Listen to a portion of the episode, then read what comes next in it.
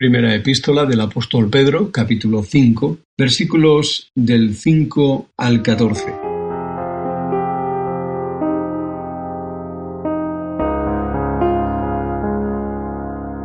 En cuanto a vosotros jóvenes, respetad a vuestros mayores, que la sencillez presida vuestras mutuas relaciones, pues Dios hace frente a los orgullosos y concede en cambio su favor a los humildes. Así que someteos al poder de Dios para que Él os encumbre en el momento oportuno. Confiadle todas vuestras preocupaciones ya que Él se preocupa de vosotros. No os dejéis seducir ni sorprender.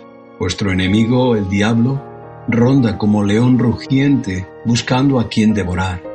Resistidlo firmes en la fe conscientes de que vuestros hermanos dispersos por el mundo soportan los mismos sufrimientos y Dios, fuente de todo bien, que os ha llamado a compartir con Cristo su gloria eterna, después de estos breves padecimientos, os restablecerá, os confirmará, os fortalecerá y os colocará sobre una base inconmovible.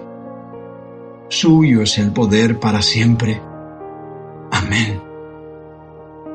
Por medio de Silvano, a quien considero hermano de vuestra total confianza, os he escrito brevemente para animaros y aseguraros de que esta es la verdadera gracia de Dios. Manteneos en ella.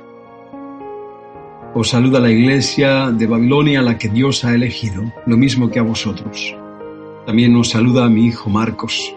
Saludaos mutuamente con un beso de amor fraternal.